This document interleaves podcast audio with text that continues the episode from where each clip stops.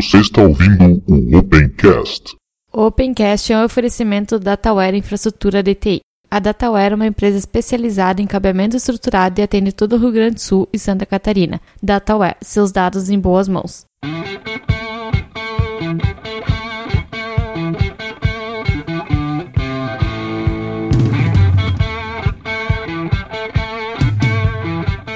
Está começando mais um Opencast, o seu podcast sobre tecnologias livres. Hoje aqui presentes eu, Ivan, uh, Diego. Tudo bom, Diego? Bom dia, boa tarde, boa noite a todos os ouvintes. Temos aqui hoje a participação, né, o convidado especial, mas também participante já do, do site Tecnologia Aberta, o Dalmo. Tudo bem, Dalmo? E aí, pessoal, tudo bem? Hoje, como é a minha primeira vez aí, vou fazer uma apresentaçãozinha um pouquinho melhor aí. Bom, meu nome é Dalmo, eu trabalho com programação, mexo bastante com Lazarus, sou estudante também de engenharia civil, olha para ver quem diria. E trabalhava também com programação, sempre mexi com Lazarus, sempre gostei demais, trabalhava numa empresa que usava o Delphi, enfim, meio parecido, e estamos aí para falar um pouquinho desse Lazarus aí, vamos ver o que, que vai dar nisso.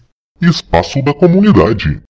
E vamos começar o espaço da comunidade deste episódio falando da nossa parceria com a Dio Store, a loja lá do Dio Linux, onde a gente tem alguns produtos lá que se você comprar, nós vamos ganhar aí uma pequena comissãozinha. Também, se você quiser colaborar com a gente, mas não quer comprar produtos, nós estamos com o site cadastrado no patreon.com/barra tecnologia aberta. O Patreon, então, para quem uh, já conhece, sabe que tem que pagar em dólares, né? O que pode dificultar para bastante gente aí, porque tem também a tal da IOF, tem que ter cartão internacional. Pensando nisso, nós também nos cadastramos no padrim.com.br barra tecnologia aberta. Lá você pode colaborar com a gente, né? Nesses dois sites vocês podem colaborar mensalmente com a gente. Aí tem lá as faixas de valor que você pode doar todo mês. O padrim.com.br, o bom dele é que ele é totalmente em português e ele é brasileiro, então você vai poder colaborar com um cartão de crédito nacional ou até por boleto. E não tem IOF para pagar também, né? Não tem conversão, aquela surpresa do dólar. Junto com isso, nós temos as doações pelo PagSeguro ou PayPal, que podem ser tanto esporádicas, né? Quando você tiver algum dinheiro para doar e quiser doar para a gente, ou também podem fazer doações mensais. Não esqueça que nós temos um canal no YouTube, deu uma paradinha aí, mas logo volta. E então segue nosso,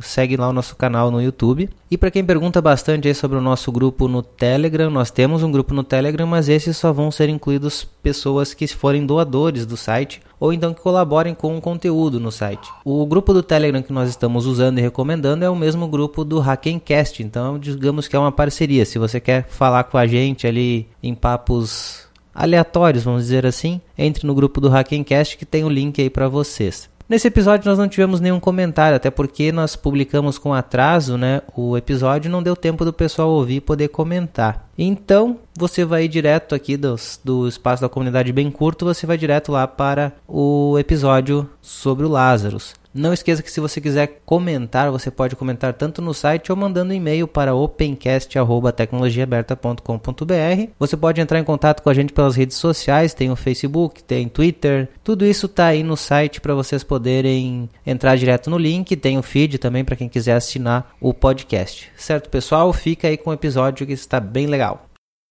Bom, como todos já viram, então o assunto do episódio de hoje vai ser sobre o Lazarus, Uh, bom, Dalmo, vamos começar com perguntando isso aqui para ti, né? Para quem não conhece o tal do Lazarus, o que é o Lazarus, o que, que ele come, o que, né, o que, que se alimenta, onde mora? Dá é, para passar bom. no pão?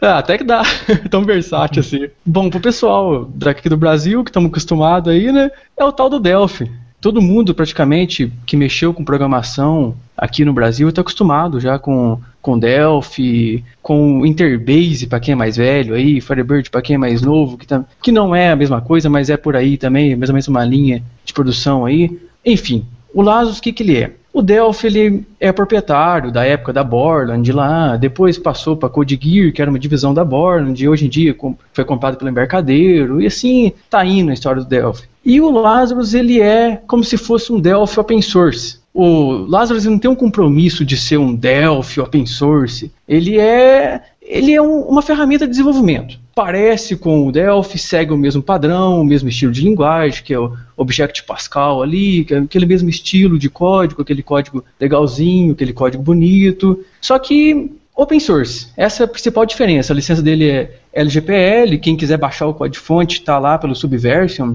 Eu sempre baixo, sempre vejo o que, que, tem de novo. É bastante legal acompanhar o desenvolvimento dele. É, agora até já deu uma surpresa que eu sei que para muitos programadores que programam em Delphi não sabem que a linguagem de programação do Delphi não é Delphi, né? Object é Pascal. Uh, vamos lá então. A linguagem utilizada nele é o Object Pascal, aquele mesmo que tem no Delphi, ou é alguma coisa diferente? Tem algumas diferenças ou não? É exatamente igual. Tanto é que tem um conversor de, de código Delphi para transformar no projetinho do Lazarus. Só que, ao mesmo tempo que é igual, é extremamente diferente. Porque o Lazarus, por ser uma linguagem aberta, cada hora um chega, coloca uma coisa nova, e o outro pega e modifica aquilo. Então, o Lazarus ele tem um desenvolvimento um pouquinho diferente. Já é, no caso Delphi, embarcadeiro, ele tem um desenvolvimento preso com aquele negócio de uma empresa, né? Que tem que aprender a linguagem mais estável e tudo. Já o, no caso do open source, sempre alguém vem, alguém coloca uma coisa, alguém migra para uma, uma plataforma nova. Por exemplo, é, o Delphi, agora nos últimos anos, trouxe um suporte muito bom para desenvolvimento para iPhone. Só que esse código de desenvolvimento do iPhone foi puxado do próprio Lazarus. O Free Pascal, que vamos entrar nesse assunto aí, o Free Pascal e Lazarus, tem uma diferencinha entre eles aí, mas na verdade são a mesma coisa, porque o Free Pascal ele é o compilador e o Lazarus ele é a IDE em si. Então, o, esse código do, que o Delphi usa para compilar para iPhone vem do Free Pascal. Então ele é a mesma coisa ao mesmo tempo que o, o Lazarus, por ser open source, sempre está colocando uma coisinha a mais, uma coi tirando uma coisinha que está enchendo o saco e assim vai. Só que o Delphi tem aquela vantagem de, é, a gente mexe com coisa aberta, a gente sabe como é que é. Infelizmente, é projeto aberto não tem muito, não tem muito, não é suporte, como se diz, não tem muito apoio financeiro por trás, porque geralmente uma empresa vai ganhar dinheiro com aquele produto, entra muito dinheiro. E o Lazarus tem bastante projeto open source que entra dinheiro, mas são muito difíceis de encontrar isso. E o, o Lazarus, então, ele segue um desenvolvimento extremamente avançado, ao mesmo tempo que ele vai mais lento também. É bem interessante isso. É, eu queria deixar claro por que, que a gente está falando sobre Lazarus. Né? Esse é o primeiro uh, programa que a gente está fazendo sobre uma linguagem de programação. A gente pretende fazer sobre várias outras linguagens, na verdade sobre desenvolvimento em geral. Pegar várias ferramentas, linguagens, compiladores, seja lá o que for. Uh, por que, que eu quis fazer logo primeiro com o Lazarus? Além da gente ter o Dalma dentro do site, né, que já facilita para a gente. A gente poderia ter começado com, com Python, né, que seria, lá tem o Og também, que já está até mais tempo participando com a gente. Mas por que uh, o Lazarus? Eu já fui desenvolvedor Delphi, o Diego também já foi, né, Diego? É, por um breve, um breve período de tempo, assim. Uhum. Não que eu tenha gostado muito, né? Sim. É, na nossa região aqui, pelo menos no norte do Rio Grande do Sul, é, ainda é utilizado Delphi, mas já foi muito mais utilizado até hoje, tem bastante gente migrando para o Java. Mas eu vejo bastante empresas ainda, digamos, menores de desenvolvimento que utilizam o Delphi. E, olha, sem precisar fazer pesquisa nenhuma, mas baseada nos, nas empresas que eu conheço e que eu já entrei, pelo menos 90% delas usam Delphi pirata, né? Porque uma licença do Delphi não custa assim, não é nada que tu compre lá com o dinheiro do pão, né? É uma é, licença caro certamente cara. Uh, então o Lazarus é uma alternativa, quer dizer, vamos ver até o final do programa se realmente ele se faz uma alternativa para esses desenvolvedores que estão acostumados com o Delphi, né? Vamos tentar sanar isso. Até teve uma pessoa que me fez uma pergunta lá no Facebook se uh, qual que era a função de existir o Lazarus dizendo que ele era ruim e que não servia para nada hoje em dia. Então vamos responder isso também, né? Bom, é, Dalmo, já fazendo essa pergunta aí, eu já imagino qual que seja a resposta, mas qual que seria o motivo de, de ainda utilizar uma, uma, uma IDE estilo, estilo Delphi, no caso o Lazarus, para fazer aplicativos hoje? Por que, que ainda se pensa em fazer aplicativos utilizando uh, um método gráfico uh, e compilando eles para ambiente Windows, para ambiente Linux, para Mac, enfim? Ah, eu acho que tanto é pela facilidade, assim, o Delphi é uma, uma coisa também enraizada com a gente. Tanto é que o Brasil e a Rússia têm um mercado muito amplo da, dessa parte do Delphi e, consequentemente, do Lazarus também. Até que a maioria dos desenvolvedores do, do Lazarus aí vem dessa, dessa região aí, daqueles países que faziam parte da União Soviética, da Estônia, Letônia, Rússia em si, Cazaquistão, enfim. E eu acho que isso também é enraizado com a gente. A linguagem do Delphi é uma linguagem fácil de aprender. Quando a gente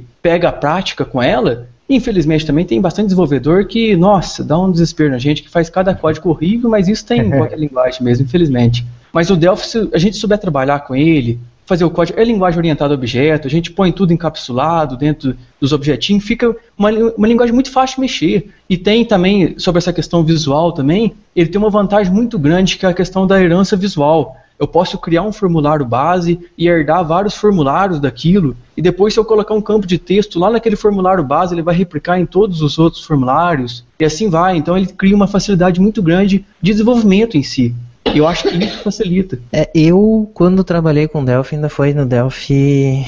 Deixa eu ver se eu cheguei, eu acho que é o Delphi 7. É, mas eu trabalhava mais com Delphi 5. Naquela época dizia de orientação a objeto, mas ninguém usava. Era na verdade orientação a procedures, eu acho que era. Se não me engano, a nomenclatura é certa. É. Isso, era métodos procedurais, né? Isso. Hoje ele está, no caso, no Delphi provavelmente já está também, mas o Lázaro então está orientado a objeto. Per completamente. Tanto é que a gente pode ver o próprio código da IDE também, a gente baixar o código lá, dá pra gente ver tudo encapsulado, tudo dentro de classes, tudo perfeitamente escalável, assim, que fica manutenção de código extremamente fácil. Tá, mas ele é exclusivamente orientado a objeto, eu também posso programar como os antigos lá em... Não, pode programar, que, lembrando o Fortran lá, Davi, uhum. fazer o código, tudo, tudo bagunçado também. O problema é que depois, se montar um aplicativo grande, fica uma beleza o código, né? Uhum. Dá uma, uma, uma duvidazinha aí. O Lazarus ele foi escrito em Object Pascal? Sim, o Lazarus, na verdade, ele é IDE. E já o, o que, que manda mesmo, né, o compilador é o Free Pascal. O Free Pascal, ele tem uma história bem interessante. Ele faz uma, uma bagunça completa ali que eu nem sei o que, que ele arruma por trás daquilo. Porque por fim ele usa o, o próprio GCC e bagunça um monte de coisa pro meio. E só sei que no final ele gera um código. E, por exemplo, esse código para geração para Android, por exemplo, ele converte o código que está em Pascal para Java e a partir daquele código ele gera um APK que vai ser instalado no celular. Então Nossa. ele é cheio, cheio das coisas assim, o do iPhone também é feito assim, e os Delphis novos também seguem o mesmo modelo. E linguagens também como o, o Qt, né, Qt que a gente fala Qt aqui, na verdade é Qt, é uma, uhum. ele também faz do mesmo jeito essa ele transforma o código, no caso do Qt de C++, ele transforma para Java e a partir daquilo ele gera, gera os códigos. Eu estou dando uma lida aqui, ver se eu acho algumas coisas também. Eu deixei na, na pauta aí o Last uhum. APK, ele é bem interessante, ele facilita meio essa conversão, ele meio que já joga tudo configurado pra gente. Tá no SourceForge, open source também, se alguém quiser interessar, interessar em baixar aí, é bom.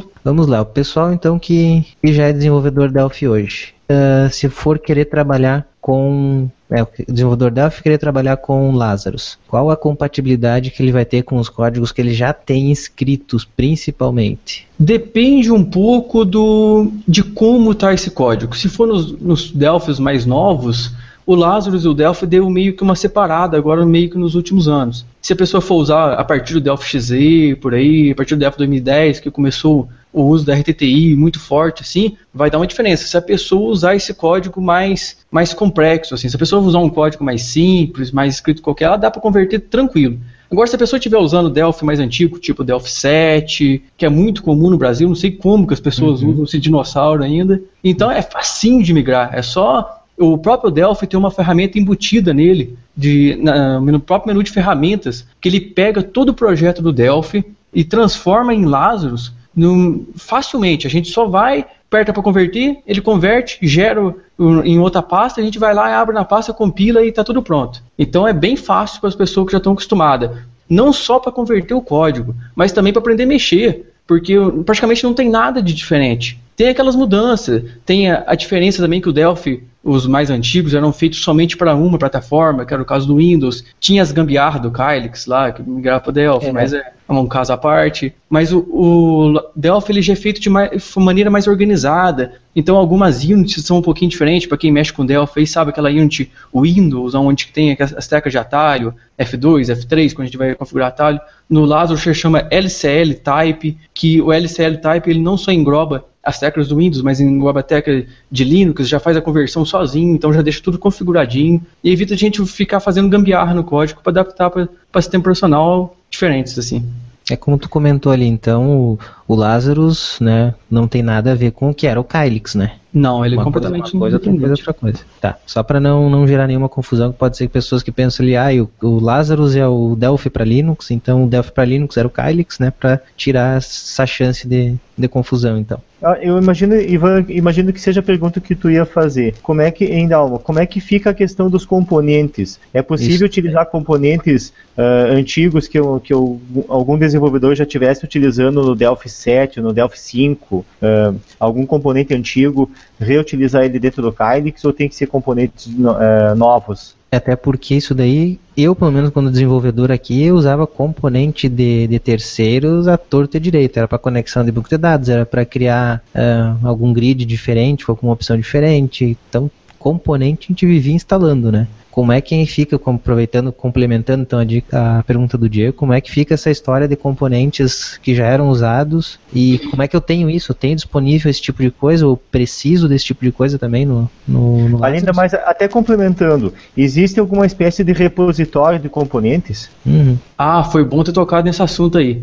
Os componentes, geralmente, hoje em dia, já estão saindo com compatibilidade para ambos, tanto para o Delphi como para o Lazarus, porque o Lazarus está crescendo demais e praticamente é vantagem para o desenvolvedor lançar para os dois. Também é facinho de converter, tendo o pacotinho, lá tem um LPK, que é o Lazarus Package, é facinho de converter de um pacotinho de Delphi para pacote de Lazarus. Instalação do mesmo jeito, vai lá, instala o pacote, ele. Só que o Lazarus tem uma diferença que ele dá um rebuild na ideia. O, o Delphi, como ele é fechado, não tem como fazer isso. Mas o Lazarus ele faz meio que o- uma bagunça no código ali e meio que remonta a tua IDE de acordo com o componente. Isso evita aquele monte de problema que dava na época do Delphi lá. E sobre repositório, tem o Lazarus CCR, que é Code Component Repository, se não me engano. E lá o- os próprios desenvolvedores do Lazarus mantêm uma grande quantidade de componentes. Tem componente para tudo que é jeito, desde editar código, ouvir músicas, fazer o que, que a pessoa bem entender dentro do,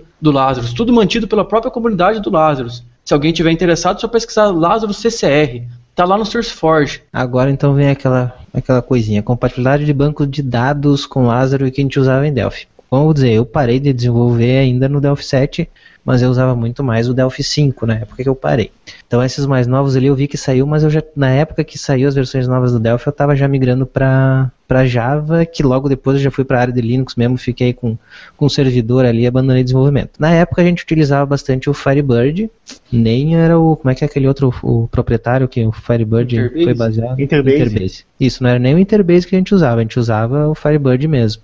Esses, e eu sei que também tem muitos aplicativos aqui na minha região que continuam utilizando o Firebird e tem gente ainda utilizando o Interbase. Com o Lazarus eu continuo com a compatibilidade com esses bancos de dados, eu tenho acesso a outros bancos de dados. Bom, do mesmo jeitinho. Tem componentes do próprio Lazarus, que é o SQLDB, que é uma paleta de componentes mantida pela própria comunidade do Lazarus, que já vem instalado por padrão. Ele tem suporte a Postgre, MySQL, MariaDB, Firebird, qualquer tipo de banco de dados moderno assim, ele tem, tem suporte. Moderno e falando Firebird aqui, né? Uhum. Vamos dar um desconto. e tem o Zeus também, que é muito versátil, é desenvolvido por um, por um band russo lá, que é muito bom. Eu, particularmente, nos meus projetos, eu só uso o Zeus. Acho que a velocidade de conexão dele é espetacular. Tem o Unidac também, não sei se o pessoal conhece aí, mas o Unidac ele é um dos melhores componentes que tem de acesso. Ele é pago, desenvolvido por um- uma turma da Ucrânia, se eu não me engano, e vendido por uma empresa da República Tcheca. Não sei, posso estar enganado nisso, mas é, é para aqueles cantos lá. E é muito interessante esse Unidac, que ele é muito rápido. Numa empresa onde eu trabalhava, que a gente mexia com um provedor de internet, nós usávamos, nós estávamos usando o Zeus e em parte aquele DB Express antigo do, Uhum. do Delphi lá. Nós migramos para esse Unidac e o desempenho foi uma coisa incrível. Esse Unidac tem tanto para o Delphi como para o Lazarus e os, tem suporte até para Android. A gente pode usar, se bem que acessar banco de dados a partir de celular é loucura, né? É bom É usar um servidorzinho de camada para evitar problemas. Falando em banco de dados aí, de coisas eh, mais antigas, eu lembrei de uma coisa assim que não, não, não dá nem pra chamar de banco de dados, mas eu lembrei de uma coisa assim que dá calafrios na hora de lembrar, que é o tal do Paradox. Nossa senhora, puxou de longe, hein? Nossa, Cara, tinha muito isso. Tinha mais da metade do sistema da empresa que eu trabalhava antigamente tinha a base de dados era em Paradox. O inferno. Nem me lembra disso. O pior de tudo é que o Lazarus tem suporte para isso ainda. Tem suporte não só para isso, mas tem suporte para aqueles famosos DBF, aquelas porcarias que corrompem.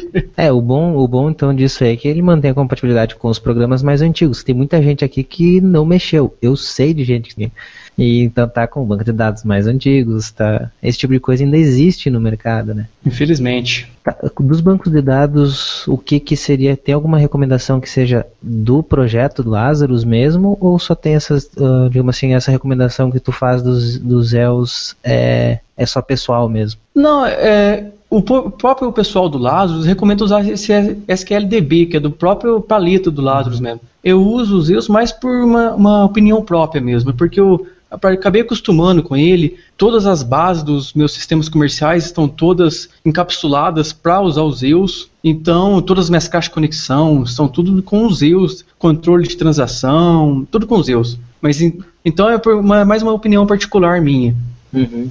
Tá, com o SQLDB eu posso fazer, tipo, hoje eu estou desenvolvendo em, em Oracle, amanhã eu estou desenvolvendo em Postgres, eu consigo fazer uma mudança, digamos assim, o mais perto possível de transparente ou não? Pode sim, porque é tudo altamente encapsulado. Ele tem vários componentes de conexão para a gente alternar, basta chegar lá e mudar para onde que está apontando aquilo lá. É, só que aí entra naquele negócio que está falando depende do programador. Se o cara fizer um código uhum. orientado a objeto, fácil de mudar, tudo bem. Agora, se, se, a pessoa fizer o código tudo bagunçado, de forma procedural, até ele mudar tudo, vai uns 500 anos. É. é, eu digo isso porque às vezes o cara acaba gerando SQL lá dentro do programa, vai montando SQL dentro do programa e daí tu não consegue migrar de jeito nenhum, né? E tu vai ter que escrever dois, do, dois queries diferentes para conforme o banco, né? É terrível. Eu, por exemplo, criei minha própria ORM. Eu uso minha própria ORM dentro do meu sistema. ORM atrapalha um pouco o desempenho do sistema, mas também tem aquela vantagem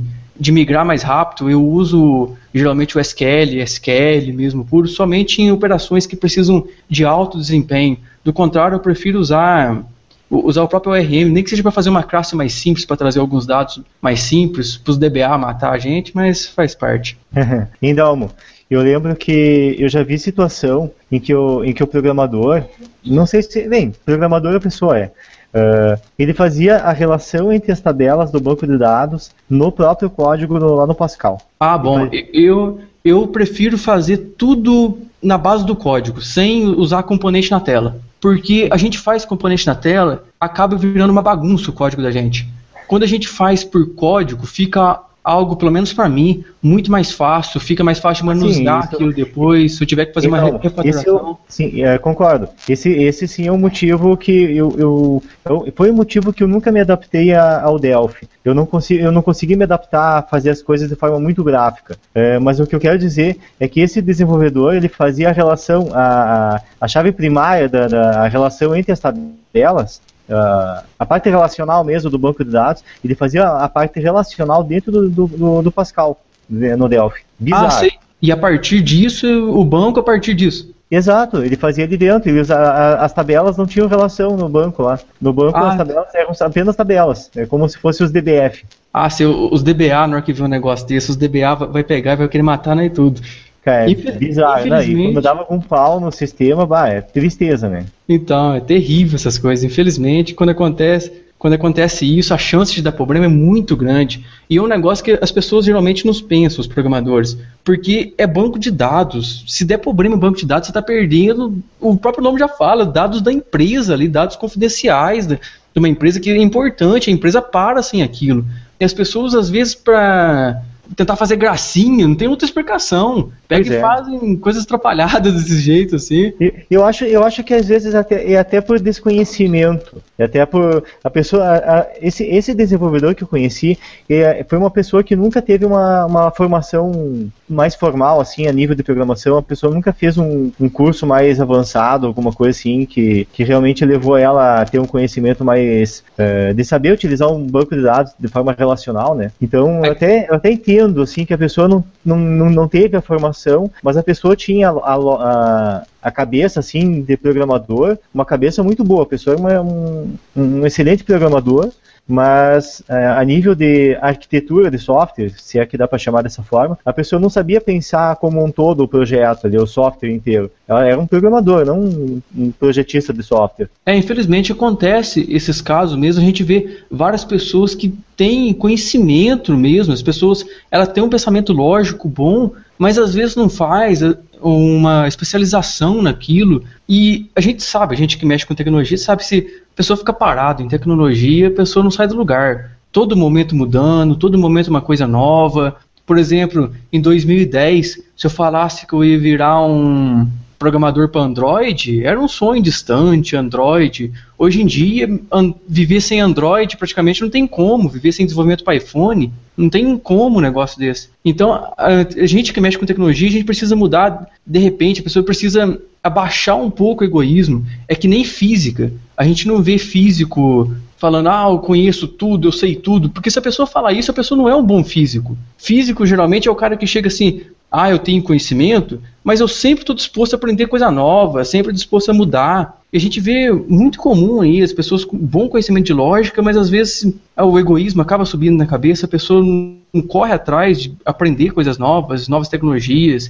Eu, por exemplo, poderia sossegar no Lazarus aqui, mas não, estou aprendendo Python, aprendendo Qt, aprendendo outras linguagens, nunca é demais a gente aprender uma coisa nova, é sempre bom para agregar algo a mais ali. Infelizmente, algumas pessoas não pensam assim. Uh, Dalmo, já que tu puxou o assunto ali do, do QT, como é que é a relação do, do Lazarus, uh, quando compilado para Linux, para ambiente Linux, qual é a relação dele com o Qt e com o GTK?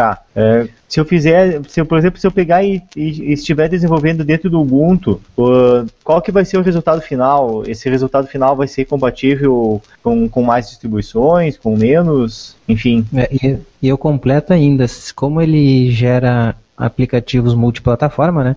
Antes de entrar até como que eles tratam isso no Linux, uh, que eu estava lendo antes do Lazarus, ele tu pode compilar para qualquer qualquer plataforma, para as plataformas que ele suporta. Então ele pode compilar para Windows, para para Android, como tu falou, para Linux, mas pra eu Mac. preciso para Mac, eu preciso fazer alguma coisa para dizer uh, como é que eu vou dizer assim, uh, preciso especificar alguma coisa, ah, eu estou fazendo um programa que vai rodar no Windows, ou preciso fazer um programa que vai rodar no Linux, ou vai rodar no Mac. Eu preciso dizer isso na minha programação, uh, como é que eu trato no caso, então, se for para Linux, que eu tenho lá, eu tenho GTK, eu tenho Qt, eu tenho Windows, sei lá o que lá, tenho vários tipos de, de coisas com a interface gráfica, a gente tem várias interfaces gráficas também, como é que ele vai tratar com essa salada de fruta aí para gerar um programa final? Ah, bom, o Lazarus ele é bem versátil nisso, ele tem bastante plataforma, ele, como se, como se diz, ele é bem encapsulado.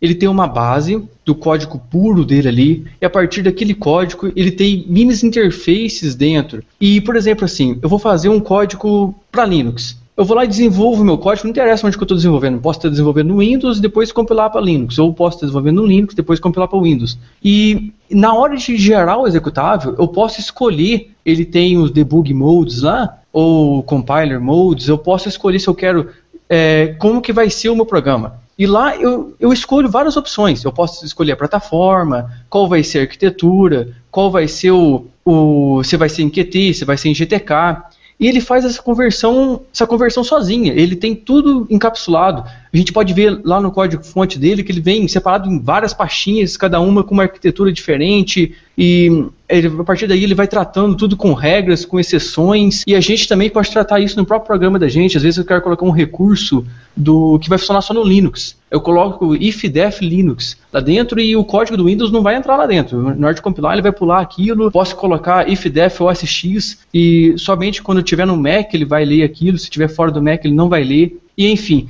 é, sobre esse negócio da, da interface dele, Qt, GTK, é muito interessante isso, porque eu posso estar, tá, por exemplo, eu uso o KDE no meu notebook para trabalhar e uso o Ubuntu aqui no computador de casa por, por facilidade, porque o Ubuntu, na minha opinião, é o mais fácil que tem. O povo xinga, o Ubuntu é ruim, o Ubuntu sei que lá. Ah, não interessa. Para mim é o que, a, que resolve tudo para mim. Então eu vou continuar usando o Ubuntu. Então eu vou no meu notebook, onde eu uso KDE, com Arch Linux, vou lá e compilo para Qt.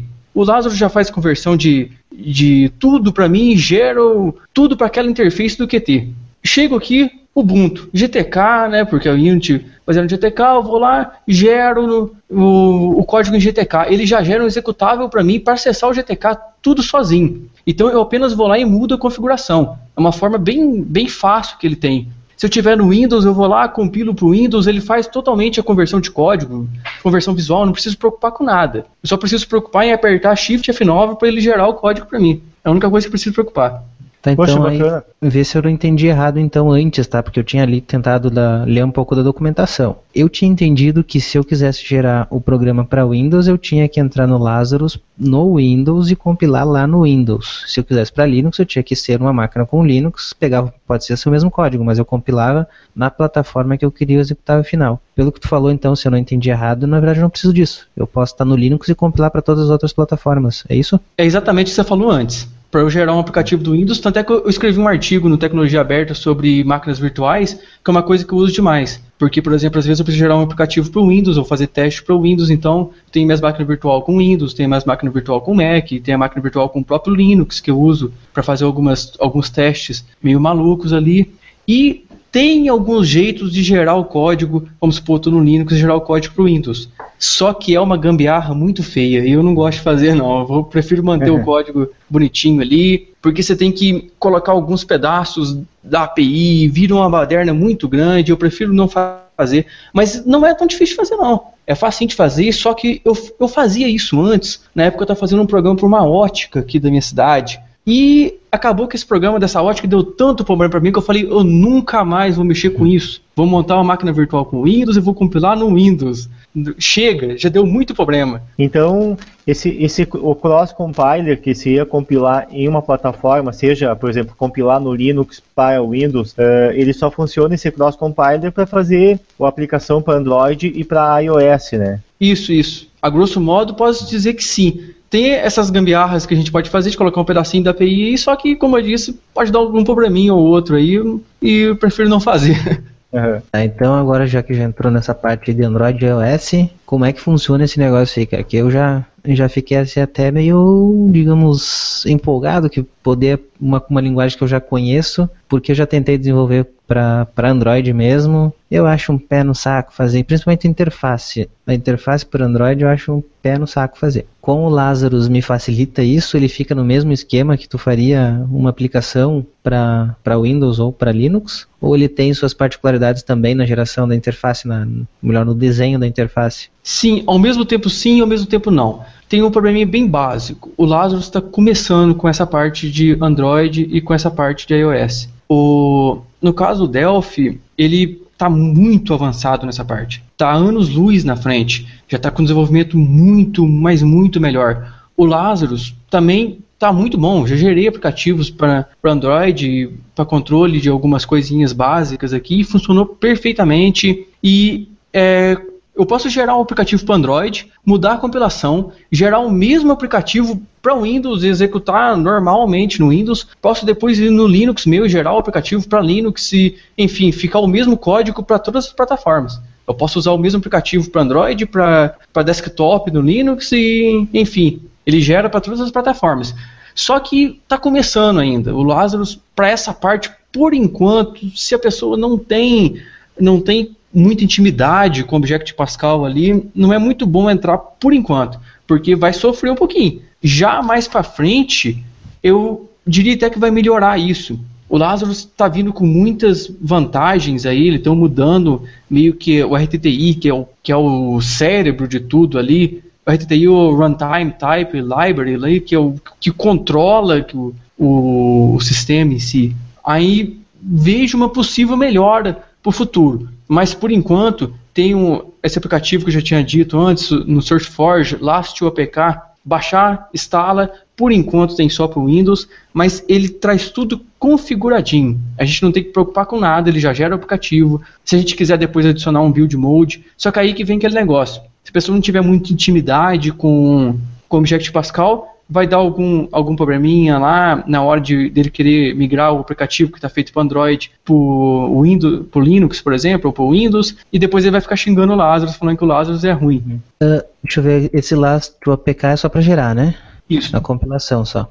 Tem como a gente No- fazer sem ele também, o- usando o próprio no próprio Linux mesmo, eu já fiz algumas vezes, só que dá um trabalho muito grande configurado a primeira vez. Mas depois configurado também, e esse é um dos motivos que eu uso máquina virtual. Porque depois que a gente é, configura certinho a máquina virtual, pronto, acabou. Nunca mais vai ter que configurar aquilo.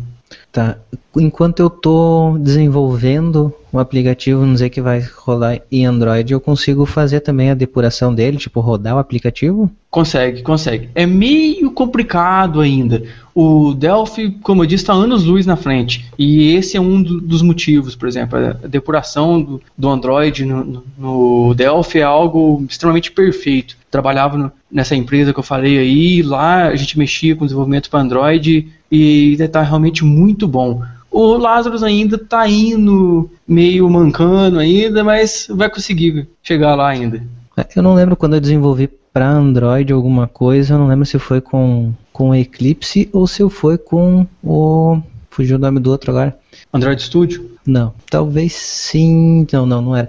Ah, fugiu o nome agora do aplicativo para desenvolver. Bom, mas eu não lembro em qual que era, mas o, o, básico é o seguinte: mesmo nele era difícil pra caramba fazer algumas depurações, algumas simulações, então que a gente precisava fazer, rodar o aplicativo de fato, né, na máquina pra gente testar o, ele rodando também era difícil pra caramba. Então não, não vai ser coisa só do, do Lazarus não pra, pra ser e essa, e essa é a grande NetBeans, vantagem não, acho que era no NetBeans. Ah, NetBeans. E essa é a grande vantagem dele ser multiplataforma, porque a gente pode desenvolver o aplicativo, rodar inteirinho, primeiro no Linux ali, a gente vai funcionar, uhum. a gente dá um build pro Android e testa. E dá, dá pra gente ver que, que essa parte do, do Android ainda é mil maravilhas comparado com o iPhone. O iPhone, por ser totalmente fechado, aquilo, não sei o que a Apple arruma, eles fecham demais aquilo.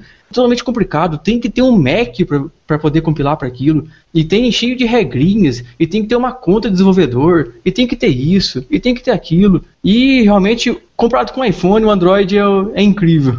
Uhum. Tem um monte de gente xingando no comentário agora, né? É, pois é, o pessoal não está é, usando aqui pergunta aí, já que tu falou de build ali, o, o Lazarus ele tem algum tipo de integração com, com sistemas de versionamento, Subversion, SD, é, SVN, o GitHub ou o próprio Git? Dentro da IDE, nativamente ele não tem. Eu já vi alguns componentes que procuram fazer isso, esse, essa integração. Eu, particularmente, mantenho meus códigos no Git, mas eu mantenho na base manual mesmo. Eu criei um programinha no Lazarus para fazer controle de. fazer controle bem basicão. Eu pego, seleciono é. qual, qual, que são os arquivos, ah, ele dá um git status, me lista qual que são os arquivos. Eu vou, seleciono os arquivos que eu quero, ele me dá um git add naquilo e dá um git commit de acordo com a mensagem que eu coloquei. O programinha basicão que eu fiz no Lazarus aí, mas nativamente não tem. Tem alguns componentes, só que eu praticamente não uso, porque eu criei essa ferramentinha basiquinha aí só para fazer o meu próprio controle e eu não sei te responder direito. Ah, é isso. Pelo menos tá fazendo de forma manual, né? Isso. Eu sempre usei ferramenta externa quando usava em desenvolvimento também. Nunca usei nada. Eu sei que tinha alguma coisa assim, ou era componente, alguma coisa assim, tinha. Mas eu, a gente sempre usou ferramenta externa. Inclusive ferramentas já de versionamentos desenvolvidas uh, internamente, né? Na própria empresa nós tínhamos desenvolvido uma. Bom, continuando. Uh, o cara que está hoje desenvolvendo em Delphi, cara, ele vai ter dificuldades em migrar. Uh, não que eu diga assim migrar o projeto que ele tem, mas migrar o modo de pensar, o modo de desenvolver. Uh, tem algum choque assim de, na mudança? Tem alguma curva de aprendizado diferente para o cara que está acostumado com o Delphi? Imagina um usuário de Windows que vai para o Linux. A primeira coisa, o primeiro problema que ele se depara, ele começa a xingar o Linux, que o Linux é ruim, que o Linux é isso, que o Windows é que o, que o Linux é isso, que o Linux é aquilo, e fala que o Windows pelo menos não tinha esse problema, o Windows é fácil de mexer, o Windows é isso, o Windows é aquilo. E na verdade o erro geralmente era dele, ele que não procurou, ele que não leu um tutorial, ele que não correu atrás. A mesma coisa. As pessoas estão acostumadas com Delphi, às vezes, por exemplo, esse negócio que eu disse da Unity Windows, que no Delphi é Windows e no Lazarus é LCL Type, porque o Lazarus não mexe só com Windows, é todas as plataformas. Aí o carinha me vem, acostumado com Delphi, acostumado a usar a Unity Windows, aí ele vai lá, cria seu aplicativo no Lazarus, usa a Unity Windows, vai compilar no Linux, dá erro. Aí o cara sai xingando por Twitter, o cara sai xingando para Facebook, o cara sai xingando no meio da rua, gritando que o Lazarus é ruim, que o Lazarus não presta, que o Lazarus não funciona. Quando na verdade, se ele pesquisar na própria documentação, se ele colocar o mouse em cima e apertar F1 o próprio Lazarus vai dar um, um help para ele ali com, com todas as informações que ele precisa. Então, é assim, infelizmente, como toda migração não é fácil. Tem as mudancinhas de paradigma, mas é muito parecido. Principalmente as pessoas que mexem com Delphi mais antigo, tipo Delphi 7, assim, não vai notar diferença nenhuma, nem sequer na interface. E tem uma coisa muito interessante também, as pessoas que estão vindo desses Delphis novos aí, acostumados com aquela interface tudo juntadinho, tudo grudada dos Delphis novos, que agora não é mais janelas soltas. No Lazarus também tem um pacote mantido pela própria comunidade que é só instalar, chama Anchor Docking. Ele junta todas as janelinhas, eu particularmente uso, que fica do mesmo jeitinho que está os Delphis novos. Se alguém ficar reclamando que ah, a janela é solta, não sei o que lá. Só que janela solta também tem lá suas vantagens para quem usa vários monitores. Aí no meu caso eu uso três monitores, é só jogar no, em monitores diferentes, fica bem melhor. Aí que eu tava dizendo esses dias aí que o supra-sumo é usar os três monitores. Ó. Tem alguém que tá usando. Eu só consegui usar dois, não consegui o terceiro ainda. Uh, vamos continuando então. O cara que quer aprender hoje, então, vamos começar a a desenvolver com o Lazarus, independente do cara estar tá, tá trabalhando com, com Delphi, já ter trabalhado com Delphi ou não. Onde ele pode achar essa, essa ajuda para começar no Lazarus? No próprio site oficial do Lazarus, e tem uma parte lá da wiki. A pessoa entrar lá, vai ter vários tutoriais. Tem um site muito bom chamado Last Planet. Não sei, pode deixar no, nos links aí para o pessoal acessar. E lá tem vários tutoriais ensinando a pessoa a fazer coisinhas simples, mais para ela brincar mesmo, mais para ela acostumar, mesmo pessoa que não tem conhecimento de programação, porque o Pascal é uma linguagem fácil de aprender. Se a pessoa não tem conhecimento de programação, quer começar a aprender ali, pode aprender o Pascal, é tranquilo. Eu recomendaria Python, porque para mim, particularmente, é, é uma linguagem muito, muito simples, é uma linguagem que simplesmente você faz e faz o que você quer, não tem enrolação, não tem frescura. Mas se a pessoa quiser aprender Pascal, também é uma linguagem muito boa e muito legal. Um exemplo é tem ensina a gente a criar um browser em 3 minutos e usando o próprio a próprio kit lá do Chromium, lá mantido pelo Google lá, que é open source, e ensina a gente, em 3 minutos a gente faz um browser no Lazarus, ensina um monte de tutoriais também, não só de browser, ensina a gente fazer, colocar coisinhas simples de texto, fazer um editorzinho de texto simples, enfim, estuda um pouco. E também pela internet aí tem vários tutoriais. Eu pretendo colocar alguns, alguns tutoriais também no site nosso aí, Tecnologia Aberta. Eu tô, eu tô olhando aqui, quando a gente conversa, às vezes até eu dou uma, uma distraída porque eu tô lendo a wiki, né? E aqui agora achei uma coisa que eu vi que também muita gente não está acostumada, que isso é possível, já era possível no Delphi, que eu tô vendo que também dá para fazer aqui no Lazarus, que é desenvolver jogo nele. Ah, sim. eu perdi muito tempo com isso já, brinquei demais.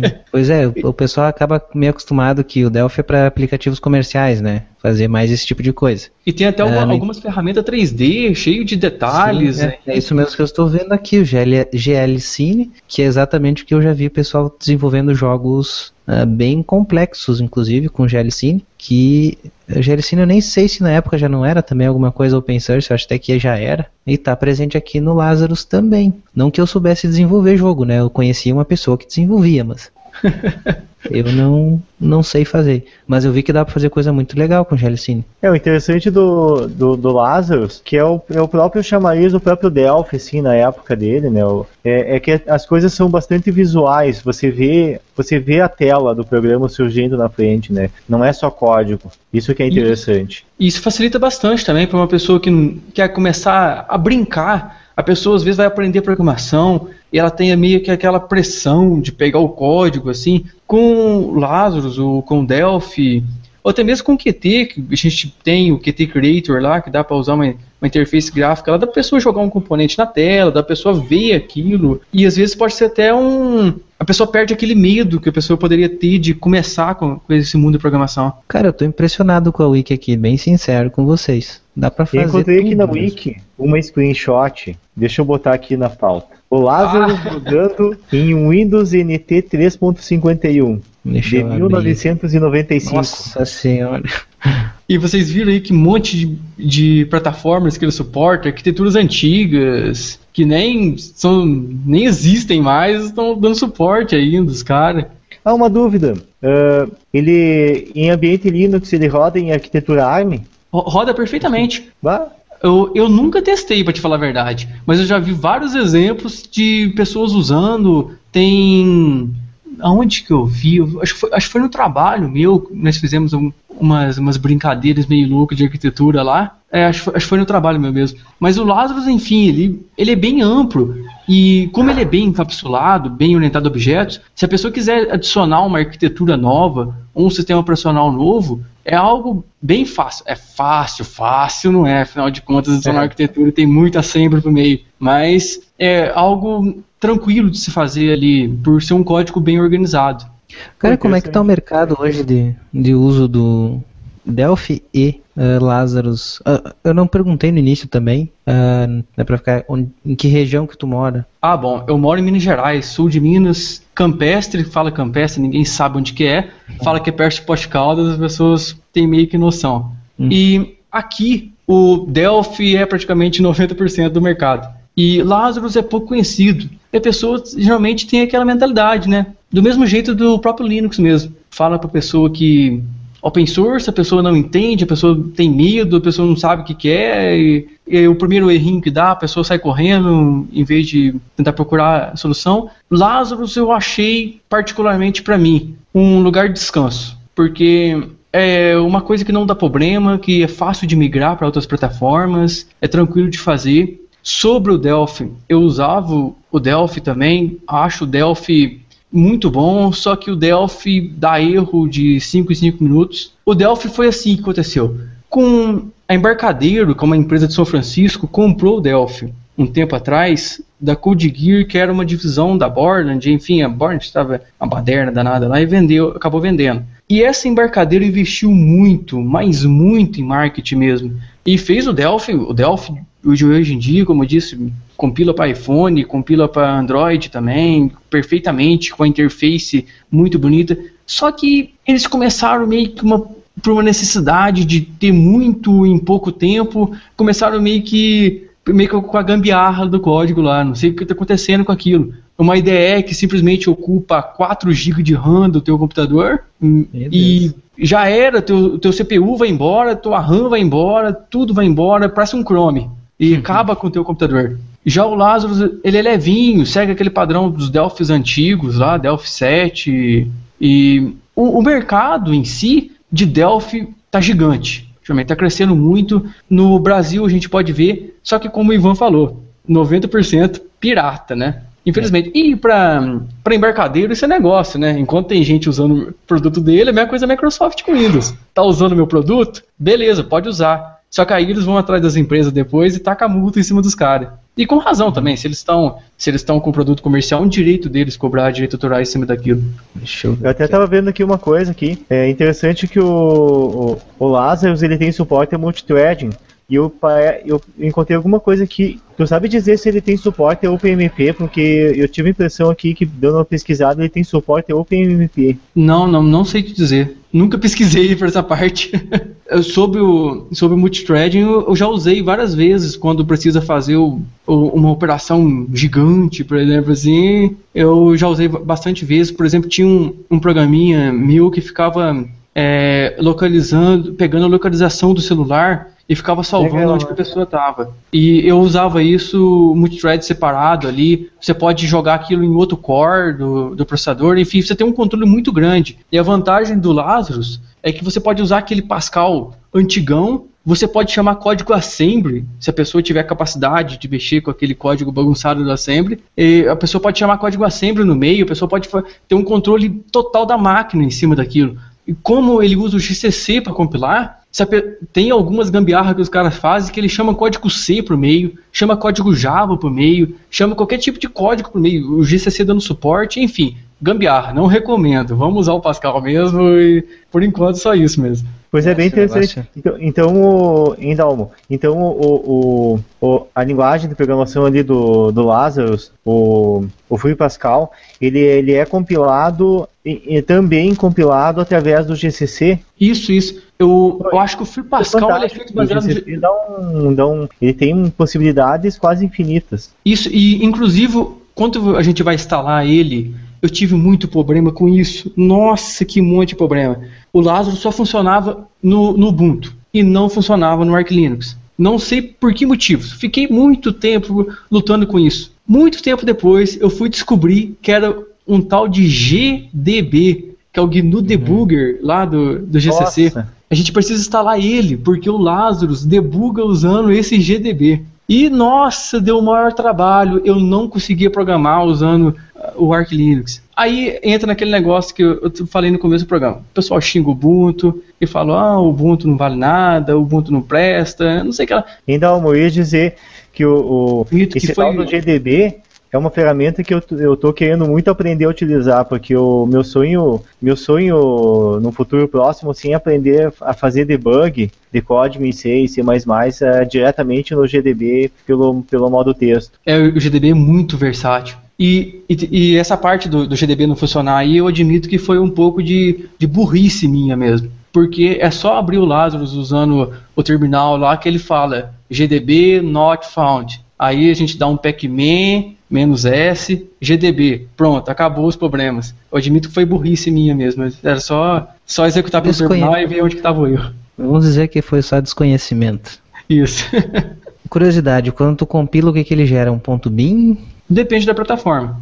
No caso do, no caso do, do Linux mesmo, é um arquivinho sem extensão mesmo. A gente pega, dá dois cliques nele, ele abre. Aí vai de acordo com a, com a gente. No, no Windows é o ponto .exe mesmo, do executável. No Mac ele gera aquele ponto .app, que é tudo bagunçado dentro de uma estrutura de pasta lá. E eu, eu particularmente gosto uma coisa, abrir um, parênteses aí, eu gosto bastante do jeito dos aplicativos do, do Mac. E quando a Canonical surgiu com essa história de Snap, aí eu falei, finalmente, finalmente fizeram uma coisa baseada no Mac que eu gostava. Porque um, é o que a gente precisa, a gente põe todas as, o que, que a gente precisa dentro de um único pacote. A pessoa não precisa se preocupar com nada. Por exemplo, se o Arch Linux tivesse seguindo esse modelo de pacote, eu nunca tinha que preocupar com o GDB, que não, não achava essa porcaria do GDB. Pois é, ele viria junto, né? Então, É, tem, mas acho que o Fedora também tá com um uma alternativa a isso, né, agora. tá, o Né, Fretpak. o Flatpak, isso. Ah, outra pergunta agora. Vamos ver se isso tem, se também herdou lá do Delphi. A gente consegue ter o, a falha catastrófica também nele? Ah, isso aí, infelizmente, de vez em quando, dá uns probleminhas. Só que, pra ver problema no Lazarus, é bem difícil. Porque o, o Delphi, a gente precisa reiniciar o Delphi umas 5 vezes por dia e o, o computador 10. Porque o- os Delphi, principalmente nas, nas últimas versões aí, um, a embarcadeira arrumou um jeito de consumir toda a memória do computador, todo o processador do computador. E o Lazarus ele é um programinha mais leve. E por ser uma IDE que mexe com bastante arquivo, se você abre um projetinho simplesinho, tudo bem. Só que eu tenho alguns projetos aqui que tem um monte de Unity e abre aquele monte de Unity processo e às vezes eu abro dois, três Lazarus e tá com três monitores, eu começo a jogar é, formulário para um lado, formulário para o outro, código para um lado, código para o outro e às vezes acaba virando umas baderninhas aí, de vez em quando o Lazarus dá uma engasgada boa. Mas essa- os erros é mais do próprio Lazarus mesmo? Tipo, é- o erro catastrófico eu digo porque eu vi. Faz esse- esses dias eu vi de novo. Em algum aplicativo aí dando a tal da falha catastrófica. Ah, bom, Ah. durante a execução do aplicativo, Isso, isso, durante a Ah, execução. durante a a execução do aplicativo, só se o programador fizer burrada mesmo. Porque o- os aplicativos gerados por eles são bem, bem estáveis, assim, eu tenho aplicativos rodando que dificilmente dá erro, e quando dá erro, a culpa sempre é do programador. Infelizmente. Mas, infelizmente, né? Porque o Lazarus é bom. A ideia é, de vez em quando, dar uma, dar uma engasgada quando tem bastante, muitos arquivos abertos, muitos formulários abertos, que é comum também. Se a gente pegar qualquer IDE aí que seja e abrir bastante, bastante arquivos juntos ali, ele vai, vai dar uma engasgada. E outra coisa que eu noto também, o Lazarus GTK, que a gente usa nas partes do Gnome aí, ele é um pouquinho mais lerdinho. E o do QT ele é bem mais inteligente. Eu fico vendo no meu KDE, no meu KDE eu abro um monte de coisa, mexo, faço uma bagunça danada e ele continua de boa. No GTK, às vezes, ele dá uma engasgada boa. É, não é por nada que vários projetos estão mudando pra QT, né? Exatamente. Aí eu já vou pedindo desculpa aí que antes eu tava, eu tava pedindo pra Flávia e eu tinha a, gata em cima da pia. Então ela tava fazendo barulho e eu acabei pedindo pra, ela- pra ela tirar a gata de lá. Eh, mas, Dalmo, fazendo uma pergunta aí. Eh, além dos teus projetos aí, tu tem conhecimento de, de alguma soft house que utiliza o, o Lazarus a nível profissional, assim? Aqui do Brasil, eu conheço um DJPDV, o pessoal que mexe com Delphi, aí conhece aquele projeto ACBR, esse é a CBR de automação comercial, que trata de ECF, trata de TEF, trata de nota fiscal eletrônica, são vários componentes da CBR. E esse povo da CBR, eles, eles desenvolvem um componente para o Lazarus também. E tem esse povo do DJPDV, que inclusive eu acho que é algum dos desenvolvedores chefes, se não for desenvolvedor-chefe, é um cara que sempre ajuda nesse CBR aí. E ele pega e sempre, ele sempre, como se diz, esse DJPTV é feito no Lazarus, ele sempre pega o componente e dá, é, como é que chama, dá preferência para o componente portado para o Lazarus, enfim, essas coisas. E tem um, uma parte na wiki também, essa wiki do Lazarus que tem estudo um pouco, que é o Application Gallery. Lá tem a galeria de aplicativos famosos, assim, tem aplicativo até de análise de caverna usado profissional. Aqui no Brasil, eu só conheço o DJPDV. Pode, pode ter outros aí, mas eu não conheço. Poxa, bacana. Outra, outra coisa, e aqui no Brasil, se eu precisar ou de suporte, tem, como é que tá a comunidade quanto a isso? Eh, eu consigo fóruns, lista de discussão, seja lá o que for, assim, para para trocar uma ideia, tirar dúvida, ou tenho que apelar isso pro inglês? Ah, no próprio fórum, lá tem a parte em inglês que é gigantesca, tem uma parte destinada a português do Brasil. Tem um desenvolvedor do Lazarus também que desenvolveu uma ferramenta muito boa chamada Brook Framework, que é para desenvolvimento web no Lazarus. É muito boa essa ferramenta também. E ele é brasileiro, ele sempre dá suporte. Todas as vezes que eu fui atrás dele, ele, ele respondeu na maior, na maior ajuda que me deu assim, uma pessoa muito boa. E tem lá na Wiki, a Wiki do Lazarus, que tem tudo, tem uma parte em português do Brasil, não só português do Brasil, tem italiano, tem vários idiomas, lá, se alguma pessoa quiser arriscar em outro idioma também. Mas a parte em inglês é gigante. Mais forte. Tem algum projeto que esteja open source ou não? Hum, tem vários. Tem um editor de texto. Nesse Application Gallery aí tem vários aplicativos que estão que estão código aberto. Deixa eu ver se eu lembro de algum de cabeça aqui. Não lembro de nenhum. É, até para o pessoal poder dar uma olhada em alguma coisa já feita, né? Para dar uma comparada com o que está acostumado. Mas a gente bota aí alguns projetos depois no, nos, no, no próprio GitHub, se você digitar Lazarus, ele acha alguns códigos. Uhum. Bom, cara, eu fiquei surpreso aqui com essa documentação, que realmente é muito. Parece, né? Lógico, para quem tá olhando assim a primeira, a primeira vista, eu achei muito boa, cara. Tem bastante coisa. Assim, eu gosto mais dessa wiki dele, sempre com imagens e sempre muito, muito fácil de resolver os problemas da gente. Tem vários tutoriais, introdução, tem, deixa eu ver o que mais, acesso a hardware. Bom, como tu disse antes, dá para desenvolver também, misturar o, o assembly nele, né? Eu isso. tenho péssimas experiências com isso também já, é, com Delphi, não com Lazarus, né? Então é um negócio do capeta. Quando funciona é uma beleza, quando não funciona para depurar é um parto. Bom, acho que já deu para dar uma boa ideia do que, que é o Lazarus. Dá para ver que dá para a princípio, assim, na minha avaliação aqui, dá para trocar tranquilamente um, um Delphi Pirata pelo Lazarus, ainda com algumas vantagens, principalmente com, com a vantagem de poder desenvolver uma vez para várias plataformas, né? Que eu acho que é o principal aí, né, da, digamos assim, de vantagem. E o pessoal vai é, poder rodar a ideia também. Porque o, não... por exemplo, o Delphi ele fica somente no Windows ali. O Lazarus a gente tem aquela portabilidade para qualquer plataforma. É, agora ver aqui, ó. É só ficar fuçando na, na wiki que tu vai achando as coisas, realmente. Aqui, ó, migrando do Delphi, tá? Aí Lazarus Component, Components para usuários do Delphi, guia de conversão de código. Realmente, cara, a wiki é muito boa. Documentação muito boa. Nossa senhora, cara, tem tudo. Turbo Delphi, nossa senhora. Acho que eu vou voltar a desenvolver com, com Lazarus. Converti um. É. Gostei, bateu, gostei mesmo. Bateu a nostalgia. Pois é, faz tempo que eu não desenvolvo nada, mas o pessoal que quer brincar aí, só dá um apt get install Lazarus aí. Agora é só apt install também, bem mais fácil, é, bem mais é bonitinho. Install. Então, acho que era isto. Não sei se tem mais alguma coisa para citar, que gostaria de citar, que a gente acabou não conversando aqui. Olha, não, de minha parte, isso, não. Eu não sei se o Dalma tem mais alguma coisa para falar ali.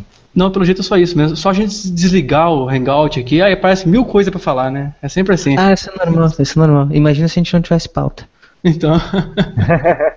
Depois que a gente começou a fazer as pautas também, os primeiros episódios eu fiz sem pauta, daí já viu o que que deu, né? Bom, então chegamos aqui ao final desse episódio. Espero que tenha dado uma boa elucidada sobre o Lazarus, né, um substituto aí, principalmente open source e multiplataforma ao Delphi. Uh, a gente foi aqui dando uma geral, né? Falando sobre o que é o projeto, uh, sobre um pouco da comunidade, sobre a wiki, onde é que vai conseguir ajuda, como é que vai conseguir informação. Eu gostei muito, me deixou assim bem mais, uh, como é que eu vou dizer assim, à vontade para até tentar voltar a programar esse tipo de aplicativo, né? Que eu tinha deixado para trás.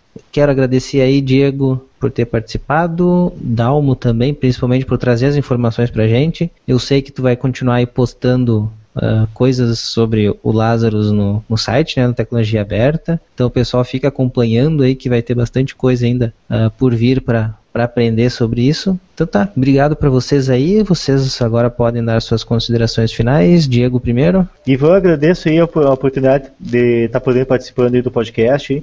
O último episódio eu acabei não conseguindo participar aí, eu, me deu uma zica aí, um, um eu, eu, acabei passando por um período de conjuntivite, dor de garganta, gripe, tudo junto e misturado. E também agradeço ali ao Dalma ali por estar participando desse episódio aí, aos ouvintes por terem escutado a gente, ter aguentado a minha voz até essa hora. e é isso. Quem sabe até o próximo episódio aí. Sei, Dalmo, suas considerações finais, se tiver algum jabá para fazer também, sinta-se lá vão ter. Obrigado pra galera que aguentou a gente até agora. Não sei como que aguentaram, mas valendo. Obrigado ao Ivan por, por, ter chamado aí, por ter dado essa oportunidade de falar um pouquinho mais do Lázaro. Obrigado ao Diego por ter aguentado também minha voz chata aí. E quero fazer um jabazinho aí. Meu site, dalmojr.com.br, não está online agora, mas a data de publicação do podcast vai estar, porque já está lá em manutenção, lá tá subindo as coisas de pouquinho em pouquinho. Aí, na hora de chegar na hora, vamos lá, dar uma entradinha, eu pretendo colocar alguns tutoriais lá também. E vamos lá, eu vou manter, tentar manter uma frequência de postagens aí na tecnologia aberta, colocar alguns tutoriais de Lazarus, colocar alguns tutoriais de virtualização que eu uso bastante. Containers, eu estou começando agora, vou ver se eu dou uma melhorada também nos containers aí. E assim que eu tiver melhor, eu vou colocar alguns tutoriais também. Isso então, pessoal. Obrigado a vocês que ouviram a gente até aqui, aos espectadores ao vivo, que nós tivemos ali uma média entre dois e três espectadores ao vivo. Uh, obrigado a todos que ouviram e até o próximo Opencast.